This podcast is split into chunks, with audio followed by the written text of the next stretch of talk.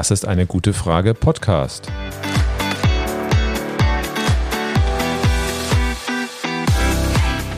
Der Podcast zur Klimakrise. Und zur Energierevolution. Von Cornelia. Und Volker Quaschning.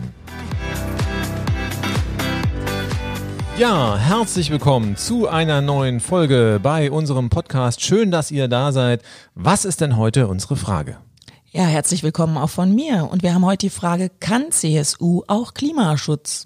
Das ist wirklich eine gute Frage. Wir hatten ja 2019 diese ganz intensive Klimaschutzzeit. Fridays for Future ist in die Wege geleitet worden.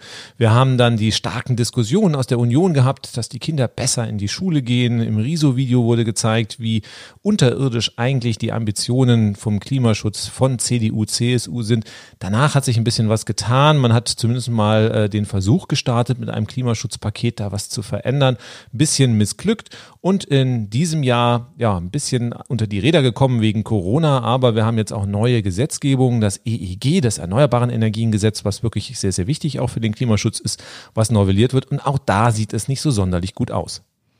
Ja, wir haben ja in unserer Folge zwei das EEG besprochen, das Erneuerbaren Energiegesetz. Und hinterher hatten wir auf unserer YouTube-Seite ganz viele Diskussionen. Da waren ganz viele Menschen, die ähm, ja da totales Unverständnis hatten, was da läuft. Und auch so eine gewisse Hoffnungslosigkeit, weil man so den Eindruck hat, dass das Thema Klimakrise hauptsächlich ein Thema der Grünen ist oder der Klimalisten, die sich jetzt gegründet haben in verschiedenen Städten oder eben auch von neuen Parteien, wie zum Beispiel Radikal Klima hier in Berlin. Aber es ist irgendwie noch nicht bei den anderen großen Parteien, bei CDU, CSU, bei der SPD angekommen. Und das ist schade, denn das Thema betrifft uns alle und müsste eigentlich überparteilich sein. Ja, spannend. Ich meine, die SPD macht ja auch nicht gerade eine gute Figur, was den Klimaschutz anbelangt, hat das Umweltministerium, setzt aber im Prinzip auch nichts durch. Das heißt, wir haben die GroKo, die äh, derzeit wirklich komplett versagt, was das Einhalten von irgendwelchen Klimaschutzzielen ist. Und gerade bei CDU, CSU ist es ja sehr spannend, weil eigentlich sind das ja christliche Parteien. Das C steht ja immer noch irgendwo für christlich. Und da ist ja zum Beispiel Bewahrung der Schöpfung eines, eines der wichtigen Themen. Und deswegen sollte ja eigentlich auch eine konservative Partei, die für Bewahren ist, sich eigentlich auch für den Klimaschutz einsetzen Tut sie aber wahrscheinlich nicht so richtig, zumindest hat man den Eindruck. Und ähm, das wollen wir heute noch mal ein bisschen nachschauen. Ja, und ähm, ja, so ein bisschen klingt's ja schon an. Also der Herr Söder steht ja manchmal da und äh, umarmt irgendwelche Bäume und ähm, ja, möchte auch den Verbrennermotor irgendwann verbieten. Ähm, aber andererseits verhindert er die Windkraft zum Beispiel in Bayern. Also es ist ja alles so ein bisschen widersprüchlich, was da läuft. Genau, das heißt, ähm, ist wahrscheinlich auch ein bisschen das Problem der Volksparteien. Das heißt also, da hat man eine ganz große Bandbreite, nicht bis nach rechts außen, Richtung AfD, wo es darum geht, äh, es gibt überhaupt keinen Klimawandel. Diese Leute findet man sicherlich auch. Bis hin natürlich auch zum anderen Rand, ähm, wo man wirklich auch sagt, auch zum Beispiel äh, den christlichen Ansatz, also Bewahrung der Schöpfung oder auch durchaus, äh, es gab auch im Bundestag zum Beispiel schon mal Vertreter, die sich sehr massiv für viel stärkere Maßnahmen EG eingesetzt haben, war aber eine kleine Minderheit bis jetzt immer gewesen. Ja, genau. Wir haben so festgestellt, dass es eigentlich fast in jeder Partei, ähm, außer in der AfD vielleicht, ähm, es irgendwelche Leute gibt, die durchaus schon ähm, ja kapiert haben, dass die Klimakrise wichtig ist und dass man was tun muss. Und ähm, ja, wir haben ja auch entdeckt, da gibt so es so ein AKE in der CSU. Was genau. ist denn das? AKE. Ja, da kann man mal googeln. Das heißt, es ist ein AK, steht für Arbeitskreis, Arbeitskreis Energiewende. Und die haben äh, in, ja, vor kurzer Zeit, vor ein paar Wochen von sich reden gemacht, weil die eine Stellungnahme zum Erneuerbaren Energiengesetz verfasst haben, die so ein bisschen widersprüchlich ist von dem, was derzeit beschlossen wird. Und das ist, glaube ich, eine sehr, sehr spannende Sache, da mal ein bisschen genauer reinzuschauen. Na, wie können wir denn da jetzt ein bisschen äh, besser hineinschauen? Kennst du vielleicht irgendeinen Insider? Ja, tatsächlich kenne ich da jemand und zwar den Winfried Wahl. Mit dem bin ich in einer Jury gemeinsam. Das heißt, äh, das PV Magazine verleiht regelmäßig einen Preis und da sind wir zusammen in der Jury. Er ist CSU-Mitglied und hat auch in diesem Arbeitskreis intensiv mitgearbeitet. Und weißt du was? Ich glaube, den rufen wir am besten einfach mal an. Super, tolle Idee.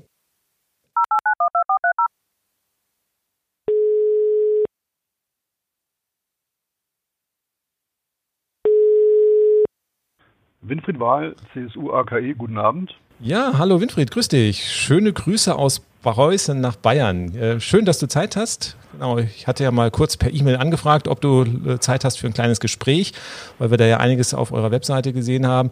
Ja, schön, dass du da bist und ähm, danke, dass du dir die Zeit nimmst.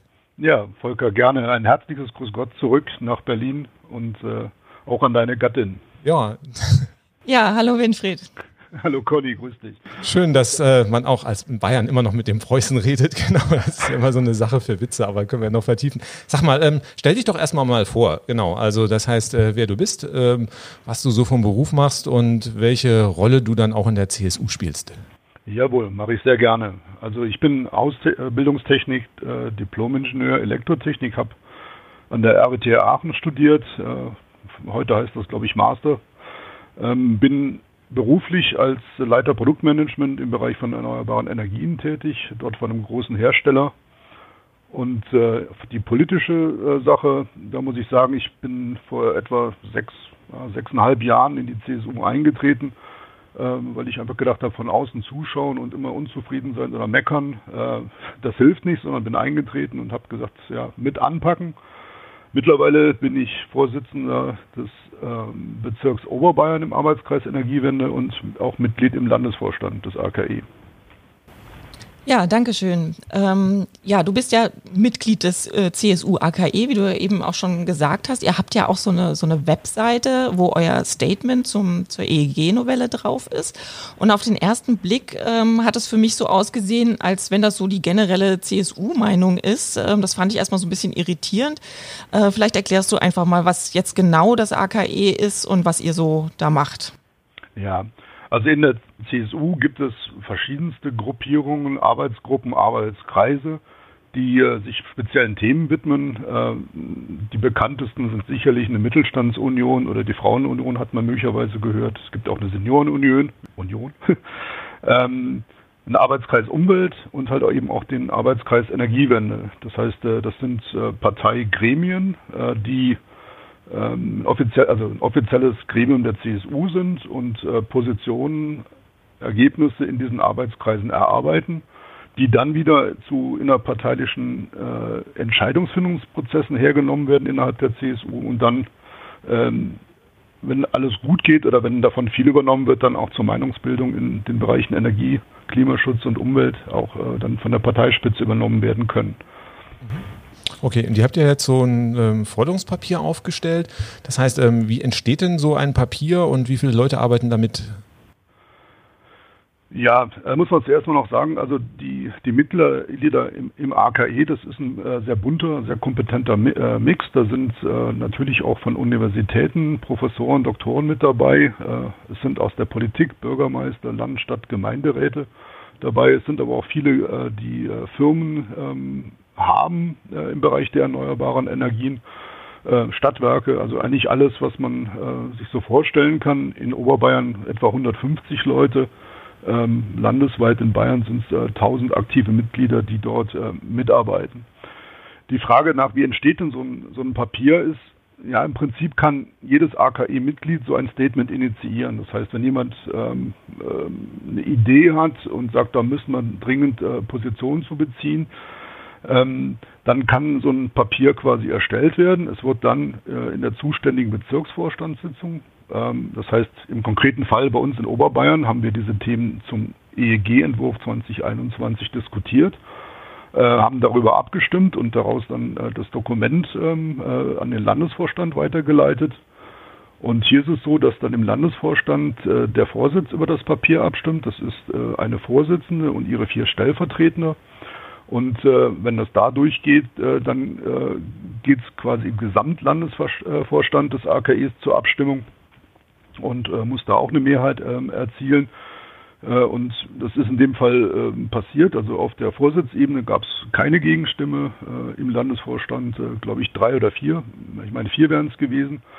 Wichtig ist, damit es halt schnell geht vom, vom Prozedere her, dass äh, in dem Moment, wo dieses Statement ähm, eingereicht wird, äh, es schon so ausformuliert ist, äh, ausgearbeitet ist, äh, dass eine Ja-Nein-Abstimmung möglich ist. Das heißt, äh, man spart sich äh, lange Zeit Diskussionen über Details, über Punkt und Komma oder die Zahl und jene Zahl.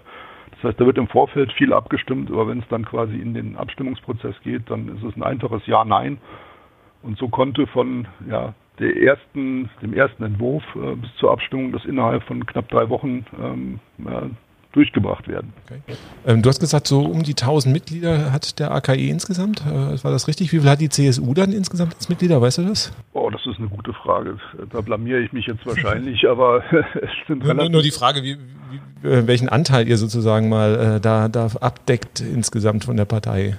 Ja, also es gibt sicherlich äh, größere Arbeitskreise, Arbeitsgruppen. Sagt die äh, prominenteren ähm, sind äh, deutlich stärker besetzt. Also es gibt Arbeitskreise, die schon deutlich über 10.000 Mitglieder haben. Wir sind ein eher kleinerer, aber halt auch ein sehr fachspezifischer Arbeitskreis. Hat der Herr Söder den, ähm, ja, euer Statement denn auch schon gelesen? ähm, also ich selbst habe ihn noch nicht gefragt, aber klar, wir stellen das äh, Dokument, also vom weiteren Vorgehen, wenn dieses Statement quasi bei uns abgestimmt ist, ähm, dann wird es quasi an die Landesleitung weitergeleitet. Das ist quasi die Parteizentrale in München und geht damit auch den Mitgliedern des Landtags, den Bundestagsabgeordneten und des Oberparlaments äh, ähm, zur Verfügung und wird natürlich auch vom Büro äh, des Ministerpräsidenten gelesen und wahrgenommen. Und da es auch, sage ich mal, nach der Veröffentlichung auch von außen relativ viel äh, gute Resonanz gegeben hat, ähm, gehe ich davon aus, dass das auch dort angekommen ist, ähm, sagt auch außerhalb der Partei ähm, sehr, sehr viel ähm, positives Feedback, vielleicht auch überraschendes Feedback, weil viele vielleicht gar nicht gewusst haben, dass es so einen Arbeitskreis Energiewende in der CSU gibt und dass sie auch in der Lage ist, eine, eine Position zu erarbeiten. Mhm. Ja, das ist ja spannend. Genau. Jetzt haben wir relativ viel über das Papier oder die Entstehung gesprochen. Jetzt würden mich einfach mal auch äh, die Inhalte so ein bisschen interessieren. Das heißt, es geht ja jetzt um die Energiewende. Nochmal als Hintergrund, wer da nachhören will. Wir hatten in unserer Folge zwei vom Podcast nochmal das Erneuerbare Energiengesetz ja erläutert. Das heißt, ähm, das soll ja oder das kommt jetzt auch demnächst durch den Bundestag durch, ist also jetzt hier im parlamentarischen Prozess dabei. Eine Regierung macht ja CDU, CSU und SPD und da gibt es jetzt einen Entwurf, der kommt vom Herrn Altmaier ja. Das ist ja eigentlich nicht CSU, das ist wieder CDU muss man alles wieder auseinanderhalten, obwohl es ja eine Union ist. Und ähm, ihr habt euch jetzt zu diesem Entwurf, ähm, der ja auch im Kabinett aber auch abgestimmt ist, wo auch die CSU ja im Prinzip zugestimmt hat, dann positioniert. Und ähm, ja, die erste Forderung ging ja um die Ausbauziele des EEGs. Vielleicht kannst du da nochmal äh, das erläutern und genauer darauf eingehen. Ja, vielleicht äh, nochmal einen kleinen halben Schritt zurück. Also was uns ziemlich überrascht hat, ist, dass quasi von der Veröffentlichung des Referentenentwurfs äh, montags Viertel vor acht, wenn ich mich äh, richtig entsinne, ähm, nur eine relativ kurze ähm, Kommentarfrist äh, der Verbände eingestanden worden ist. Also bis 17 Uhr am, in der gleichen Woche am Donnerstag sollten man dort ähm, antworten. Wir haben im Prinzip das Glück gehabt, dass wir genau eben an diesem Donnerstag ähm, eine Sitzung gehabt haben und das Thema natürlich da äh, aufgreifen konnten und äh, haben uns im Prinzip auf ähm, ein paar wenige Punkte konzentriert, die ähm, aber doch ähm, ja, die echt die wichtigsten Punkte sind. Und gerade bei den Ausbauzielen, äh, wie du gesagt hast, also denken wir, dass dort in der Berechnung ein systematischer Fehler vorliegt. Ähm, wenn wir jetzt in Zukunft ähm, davon ausgehen, dass der elektrische Strombedarf zunimmt durch Wasserstoffstrategie, durch Elektromobilität, durch Sektorkopplung, und man die Ziele äh, so festlegt, als wären sie, äh, als würde da kein Zuwachs der, der, des elektrischen Energiebedarfs entstehen, ähm, dann ist es klar, dass natürlich die Ausbauziele nicht, nicht passen können. Und ich möchte es mal so formulieren, wenn man das Ziel ungenau beschreibt, dann ist der Weg natürlich dahin auch äh, nicht der richtige. Und äh, unserer Meinung nach sind eben diese Ausbauziele, die Zielkorridore mindestens um den Faktor 2 zu niedrig angesetzt. Ähm, und damit halt nicht auf Kurs, ähm, dem Klimawandel ausreichend zu begegnen. Ja, nee, spannend. Deckt sich ja auch ein bisschen mit Studien, die 2050 klimaneutral versuchen zu rechnen. Auch eben ein bisschen so Richtung Agora, was die ja auch, auch vorgestellt haben. Ähm, jetzt eine Rückfrage vielleicht nochmal dazu. 2050 klimaneutral, das ist ja Ziel der Bundesregierung. Aber ähm, wir im Bereich der Klimaforschung sagen ja, das reicht ja eigentlich gar nicht aus, um das 1,5 Grad Ziel einzuhalten, also das Pariser Klimaschutzabkommen. Ähm, Gibt es da irgendeine Diskussion, ähm, ob dieses 2050er Ziel, ob das ausreichend ist oder gilt das einfach als Gesetz und man redet nicht mehr drüber?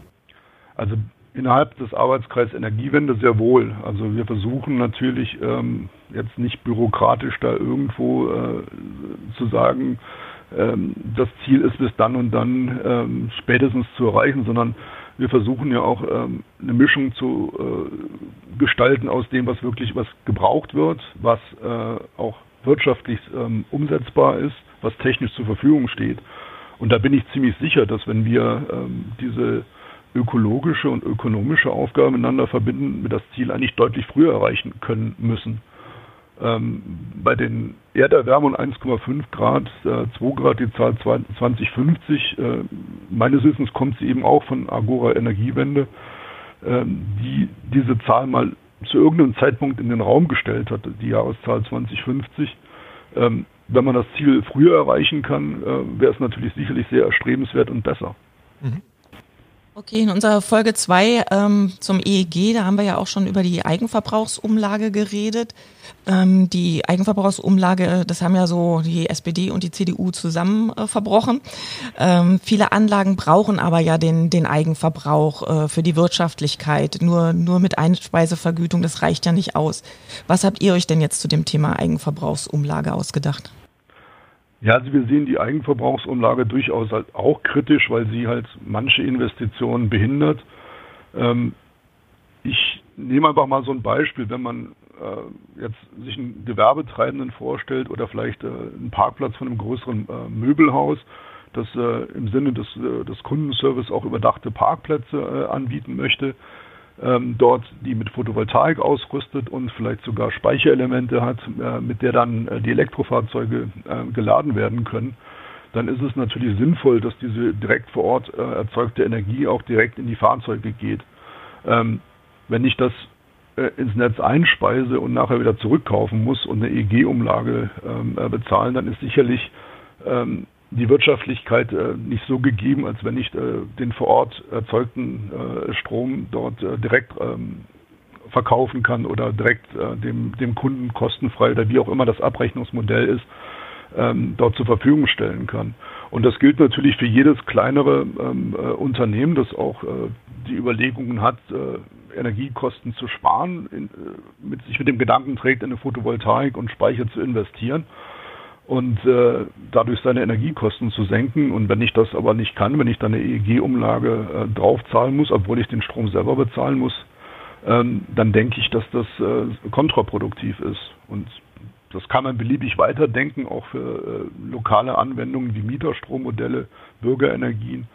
Ähm, überall dort, wenn da eine EEG-Umlage ab einer gewissen Größenordnung äh, gefordert ist, und die ist ja momentan ab 10 kW zu entrichten, dann habe ich sicherlich eine Hemmschwelle, dort äh, eine ökologisch-ökonomische Implementierung der Photovoltaik zu verhindern. Und das, denke ich, darf nicht zielführend sein. Ihr habt ja auch die Speicher ins Spiel gebracht, da ist es ja auch so mit der EEG-Umlage. Genau. Ähm, wie ist da die Position? Ja, also ähm, das steht jetzt nicht im, ähm, im Positionspapier im Detail drin, aber für mich als Ingenieur ist, ist ein Speicher nichts anderes als ein zeitliches Verzögerungsglied. Das heißt, ich produziere irgendwo Strom, dann wird er irgendwo eingespeichert, quasi aufgehalten und zu einem äh, späteren Zeitpunkt wieder abgegeben. Und äh, ich sehe da keinerlei Begründung, warum darauf eine EEG-Umlage auf das Ein- oder Ausspeichern zu erfordern ist, äh, zu, ähm, zu fordern ist. Es ist ja kein Letztverbraucher. Der Letztverbraucher äh, ist sicherlich eine andere Geschichte. Aber wenn ich das nur zwischern speichere, dann sollte das eigentlich abgaben- und umlagefrei sein. Genau, nee, also die Speicher brauchen wir dringend für die Energiewende und äh, die Eigenverbrauchsumlage verhindert das ja ein bisschen. Also insofern finde ich die Position auch, auch ich persönlich sehr gut. Ähm, bei Eigenverbrauch ist aber man so ein bisschen eine heilige Kuh, hat man einen Eindruck auch äh, aus dem Wirtschaftsministerium.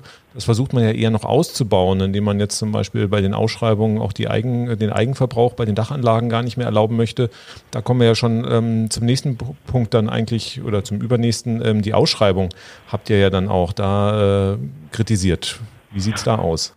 Ja, also ich, wir denken, dass ähm, gerade wenn man sich die, die Aufgabe nochmal vergegenwärtigt, dass wir in Zukunft ja erhebliche ähm, Zubau an erneuerbaren Energien ähm, äh, machen müssen, ähm, dann sollte das ja nach wirtschaftlichen Kriterien ähm, erfolgen. Gerade wenn ich jetzt äh, mir die Dächer in der Photovoltaik angucke, dann sind die ja entweder in privater oder öffentlicher Hand, also Gewerbetreibende oder Privatleute oder es ist irgendwas Öffentliches. Und äh, auch dort, wenn ich dann eine Investition ähm, äh, tätigen will und sage, das ist eine gute Idee, ich will vielleicht auch noch ein bisschen grünes Image ähm, äh, machen, äh, dann ist das absolut nicht zielführend, wenn ich sage, das muss aber über eine Ausschreibung gehen, wo man ja auch nicht weiß, ob man dann den Zuschlag bekommt, zu welchen Konditionen man den Zuschlag bekommt.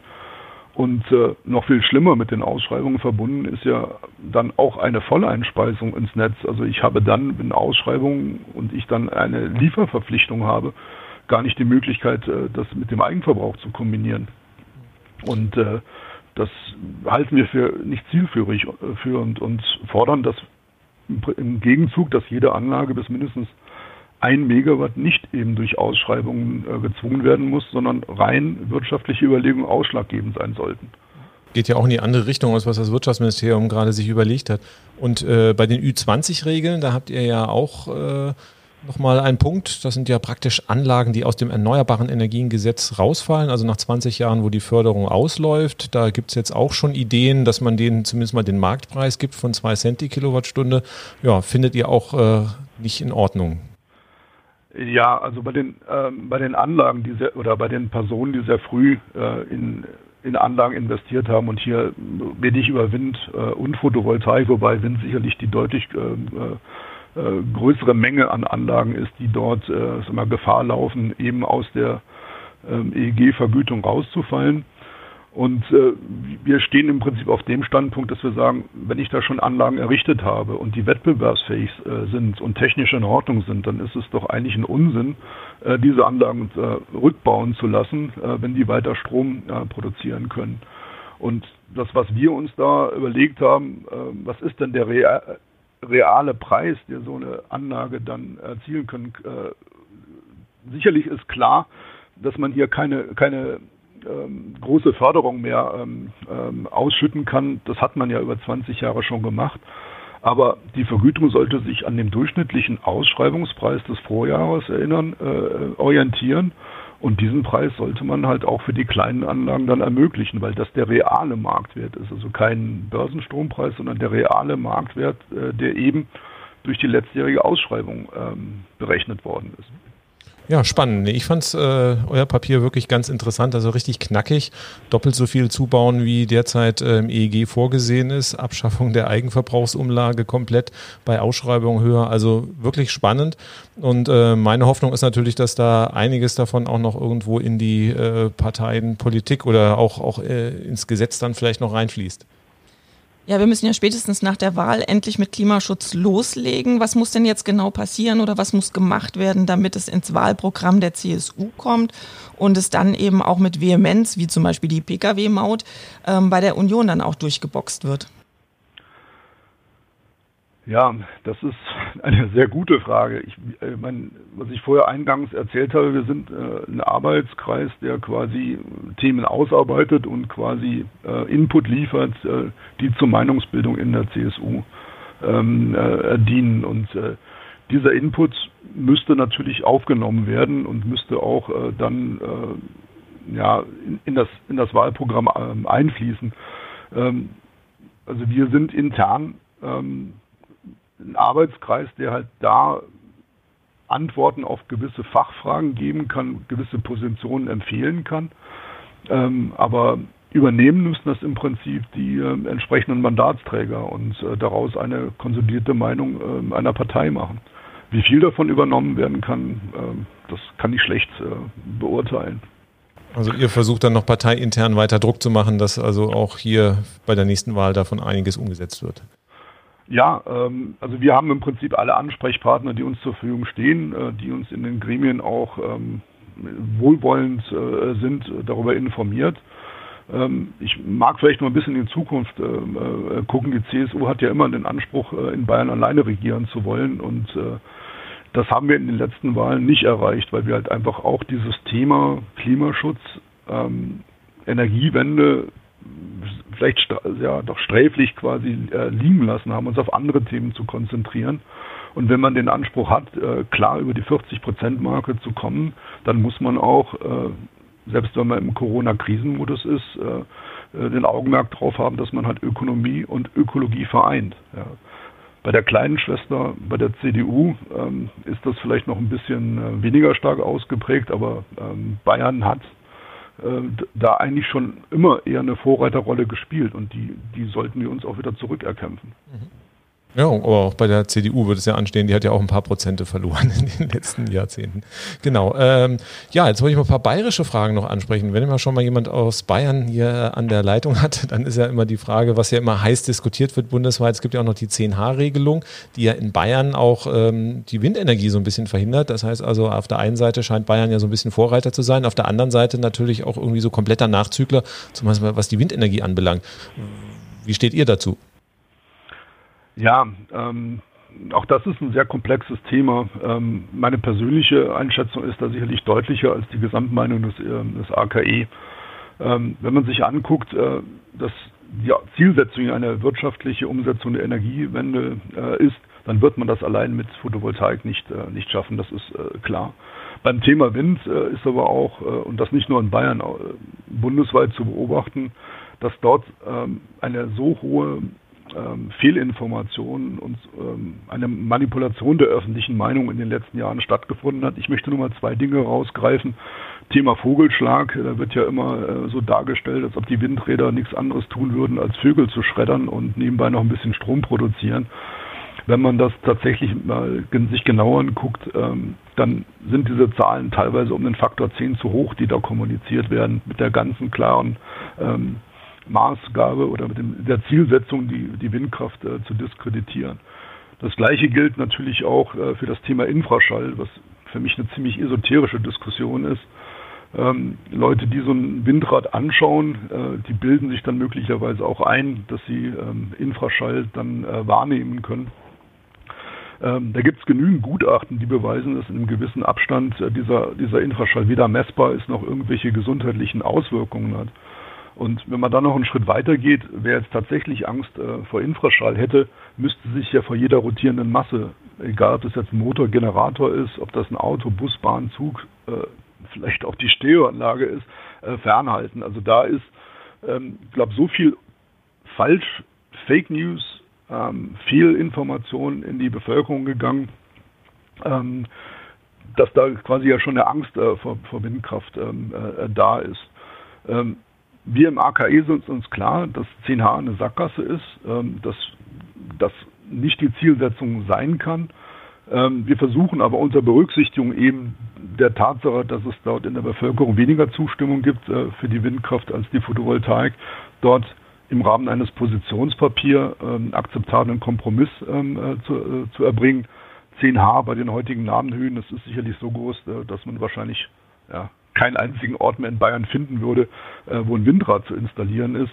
Auch das passt nicht äh, mit dem zusammen, äh, was eigentlich von der Parteispitze gemacht wird, dass man eben in den Staatsforsten dann doch wieder Windkraft installieren will, weil man noch auch erkannt hat, dass man das braucht. Also ich will jetzt nicht sagen, 10H wackelt, aber das ist uns ein dickeres Brett, ähm, wo wir vielleicht nicht kurzfristig, aber mittelfristig eine Alternative bieten müssen, damit einfach diese ja, nicht mehr zeitgemäße Abstandsregelung irgendwann mal aufgehoben wird. Ja, nur ist es ja auch so, dass in, in Bayern 2018 noch 30 Prozent Atomstrom war, 16 ähm, Prozent Solar, 6 Prozent Wind. Und ähm, man müsste ja jetzt, wenn man den, die Windkraft da rauslässt, müsste man Solar ja um äh, verdreifachen. Und ähm, wenn man doch beides nimmt, dann halt immerhin verdoppeln und dann würde man nur den Atomstrom ersetzen. Ähm, da haben wir noch kein bisschen Klimaschutz gemacht. Also wie soll das denn funktionieren? Ähm, weil wir ja 2022 äh, soll ja das letzte AKW abgeschaltet werden. Ja, also vielleicht generell, also die Abschaltung der AKWs ist richtig. Also auch da denke ich mal, wenn man da die Faktenlage sich genau anguckt, äh, dann ist das ja nicht nur eine Sache, dass man die auf, äh, als Ergebnis von den äh, Unfällen in Fukushima ähm, äh, machen sollte, sondern auch äh, die AKWs, die ja wenn ich mich als Kind erinnere, dann hieß das immer, das ist so eine Brückentechnik, die brauchen wir jetzt mal, um die Ölkrisenzeiten zu überwinden, aber es war ja von vornherein klar, äh, denke ich mal, dass das keine Lösung für die Ewigkeit ist. Und äh, eben auch aus wirtschaftlicher Sicht, ähm, ich habe vor kurzem mal Zahlen nachgerechnet, wie viel ähm, man in die Nukleartechnik mittlerweile investiert hat und wie viele äh, Kilowattstunden da quasi produziert worden sind. Und wenn man da eine Kostenrechnung macht, dann sieht man sicherlich zum Ergebnis kommen, dass der Atomstrom der teuerste Strom ähm, äh, ist. Ähm, wenn man da rausgeht, Bayern hat keine Kohlekraftwerke oder jedenfalls keine nennenswerten äh, Kohlekraftwerke, dann ist es klar, dass äh, Bayern die erneuerbare Energienkapazitäten verstärkt zubauen muss. Ja, auch Biomasse, Geothermie ähm, äh, reaktivieren, was teilweise auch, ähm, auch passiert. Ähm, vielleicht auch gucken, ob in der Wasserkraft noch was drin ist.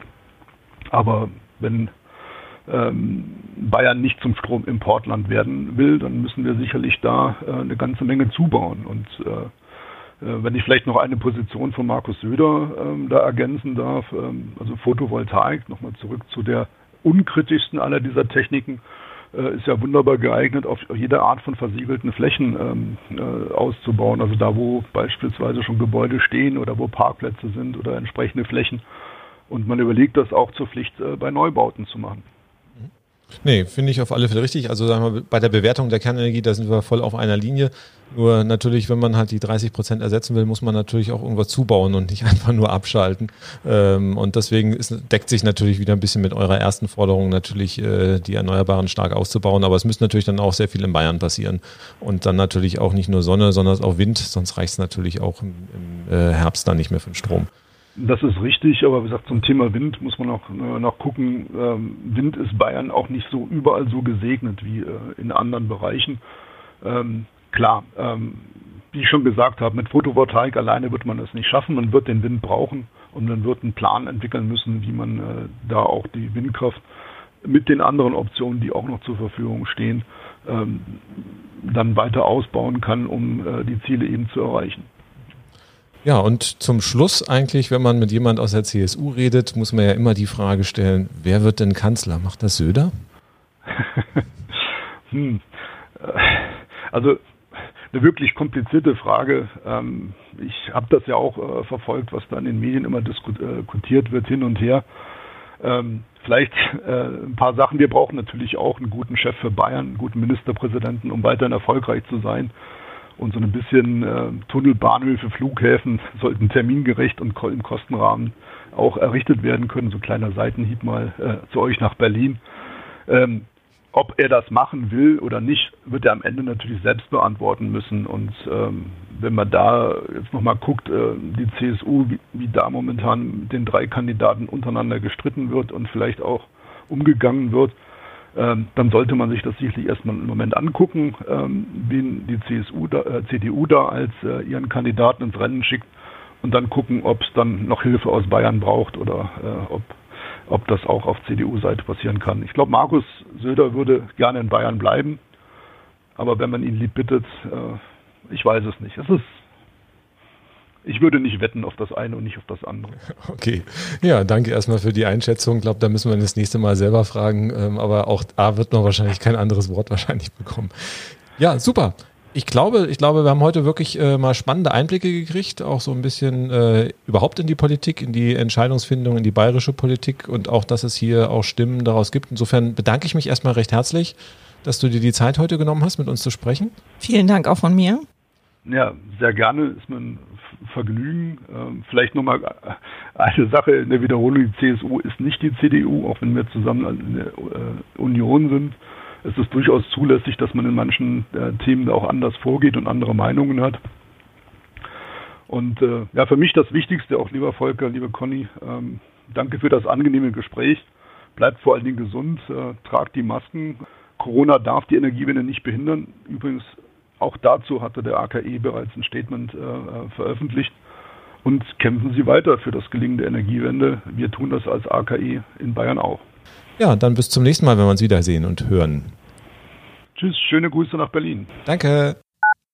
Ich fand das sehr interessant zu hören. Man denkt ja so als ähm, ja, Klimaschützer, dass man eigentlich mit der CDU oder der CSU oder auch mit der SPD gar nicht so unbedingt äh, reden braucht, weil die einfach meilenweit weg sind von dem, was wir so wollen. Und ähm, es ist dann doch spannend zu sehen, dass in jeder Partei ähm, doch auch Leute drin sind, äh, die anders denken als das, was so nach außen hin in den Parteien kommuniziert wird. Und ähm, ich glaube, das ist ganz wichtig, dass wir Klimaschützer sowas dann auch ähm, unterstützen und diese Leute auch identifizieren. Und einerseits halt, ähm, ja, die, die Leute anprangern, die den falschen Weg gehen, aber dass wir auch die Leute unterstützen, ähm, die auf einem halbwegs guten Weg sind. Ja, und die Bandbreite ist ja enorm, nicht wie du gesehen hast. Also hier geht's ja fast um Faktor zwei. Das heißt also, dieser Arbeitskreis fordert wirklich ja mindestens eine Verdopplung der Ausbauziele, die jetzt im Kabinett beschlossen wurden. Und ähm, das natürlich auch innerhalb einer Regierungspartei. Das heißt, man sieht, dass es eine ganz große Bandbreite ist und dass man natürlich dann auch solche Wege, die man einschlägt, in der Partei halt ausgelotet werden. Und momentan ist es offensichtlich so, dass der Weg der Klimazerstörung noch mehrheitsfähig ist in den Parteien, aber das kann man ja verschieben. Und ähm, dann müssen wir einfach auch schauen, wir haben ja demnächst die Bundestagswahl. Man hat immer den Eindruck, naja, wir wählen alle mal Grün oder wir gründen jetzt eine neue äh, Partei, die eine Klimaschutzpartei und alles wird gut. Aber selbst wenn es gut kommt, werden diese Parteien vielleicht in der Summe 30 Prozent erreichen. Das heißt, es ist illusorisch, dass wir sagen können, wir haben da zwei Drittel Mehrheit äh, für Klimaschutzparteien in Deutschland. Und auch innerhalb dieser Parteien ist es ja auch nicht gegeben, wenn man sich zum Beispiel einfach nur die Grünen in, in Baden-Württemberg anschaut. Ne? Also da ist ja gar kein Unterschied. Im Gegenteil. Also das, was jetzt hier von der CSU gekommen ist, ist ja progressiver als das, was die Grünen in Baden-Württemberg jetzt gefordert haben.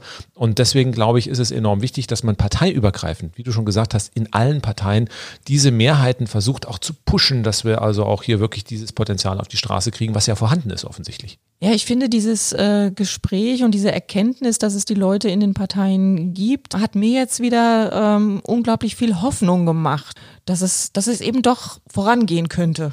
Ja, und ähm, wir haben ja bald Bundestagswahl. Ähm, momentan sieht es ja in den Umfragen so aus, oder die Wahrscheinlichkeit, sage ich mal, ist doch relativ hoch, dass zumindest mal Schwarz-Grün eine sehr starke Option ist, die hier auch gehandelt wird. Damit die natürlich handlungsfähig ist, müssen wir wahrscheinlich in, in beiden Fraktionen die etwas älteren Leute einfach mal in Rente schicken und die jüngeren ranlassen. Und da gibt's durchaus auch äh, progressive Kräfte. Und die sollten wir auf alle äh, fordern und fördern. Und deswegen ist es auch wichtig, bringt euch ein, bringt euch in alle Parteien ein, guckt, dass ihr auch Druck macht auf diejenigen, die versuchen, wirklich mit beiden Füßen auf der Bremse zu stehen. Die, die haben wir ja schon identifiziert, die gibt es leider in beiden, in allen Parteien. Und dass man den Leuten Auftritt gibt, dass man auch nach außen zeigt, Leute, es ist gut, äh, ihr begeistert die Wähler, es ist wahlentscheidend, wenn ihr wirklich die Klimaschutzpositionen übernimmt. Und das muss man klar machen. Und wenn uns das gelingt, dann glaube ich, kann wirklich die Wahl 2021 für einen richtigen richtigen Aufbruch hier in Deutschland dann sorgen. Die nächste Wahl ist ja noch so unglaublich lange hin. Das EEG ist ja auch noch nicht beschlossen und es gab ja jetzt vor kurzem vom Bundesrat auch ein Papier und das ist wohl ganz ähnlich dem Papier, was die CSU, was dieser Arbeitskreis da so vorgelegt hat. Ähm, ist denn da jetzt noch irgendwas zu erwarten an Änderungen? Es gibt enorm starken Druck beim EEG. Das bekommt man gar nicht so mit, weil natürlich die Corona-Berichterstattung momentan alles dominiert. Aber da gibt's Druck von der Opposition, von Verbänden, Wirtschaftsunternehmen, ganz viele und dem Bundesrat. Und das Papier vom Bundesrat ist bemerkenswert, weil es erklärt wirklich, äh, das ist eine Ohrfeige für die Regierung, weil es dann wirklich auf jeden Paragraphen erklärt, warum alles falsch ist und wie man es besser machen sollte. In der Aussage, ähm, deckt es sich im etwa mit dem, was wir gerade diskutiert haben, also was äh, der AKE von der CSU dann auch vorgeschlagen hat, also die Mengen verdoppeln und viele Hemmnisse dann entsprechend auch dann abzubauen. Denkst du, da wird sich denn jetzt noch viel ändern? Naja, also im Prinzip der Bundesrat hat ja nicht viel zu sagen. Der kann eine bessere Empfehlung abgeben. Die Gesetze macht der Bundestag. Und ähm, naja, die Regierung hat das entsprechend beschlossen. Es gibt einen Kabinettsbeschluss und wenn die Regierung das jetzt in die Tonne tritt und ein ganz neues Gesetz draus macht, dann würde man ja auch am Ende das Gesicht verlieren. Also ich glaube, Altmaier und Co. werden da schon ziemlich mauern. Aber es gibt den guten Spruch, es ist eigentlich noch kein Gesetz aus dem Bundestag so rausgegangen, wie es reingekommen ist. Und da glaube ich, wird es schon noch das eine oder andere an Schadensbegrenzung geben. Ja, Schadensbegrenzung reicht uns aber nicht. Dann wird ja doch die Wahl nächstes Jahr das wichtige Ereignis in Sachen Klimakrise. Ja, und wenn das EEG durch ist, dann werden wir natürlich hier im Podcast mit einer neuen Folge darüber berichten. Und weil alle Folgen bei uns spannend sind, hört ihr am besten jeden Freitag ab 15 Uhr bei uns rein. Und wenn ihr nichts verpassen wollt, dann abonniert oder folgt uns hier auf unserem Kanal. Ja, das war's wieder für heute. Schaut beim nächsten Mal wieder rein oder wie würdest du sagen? Hört beim nächsten Mal wieder rein. Bis dann. Tschüss.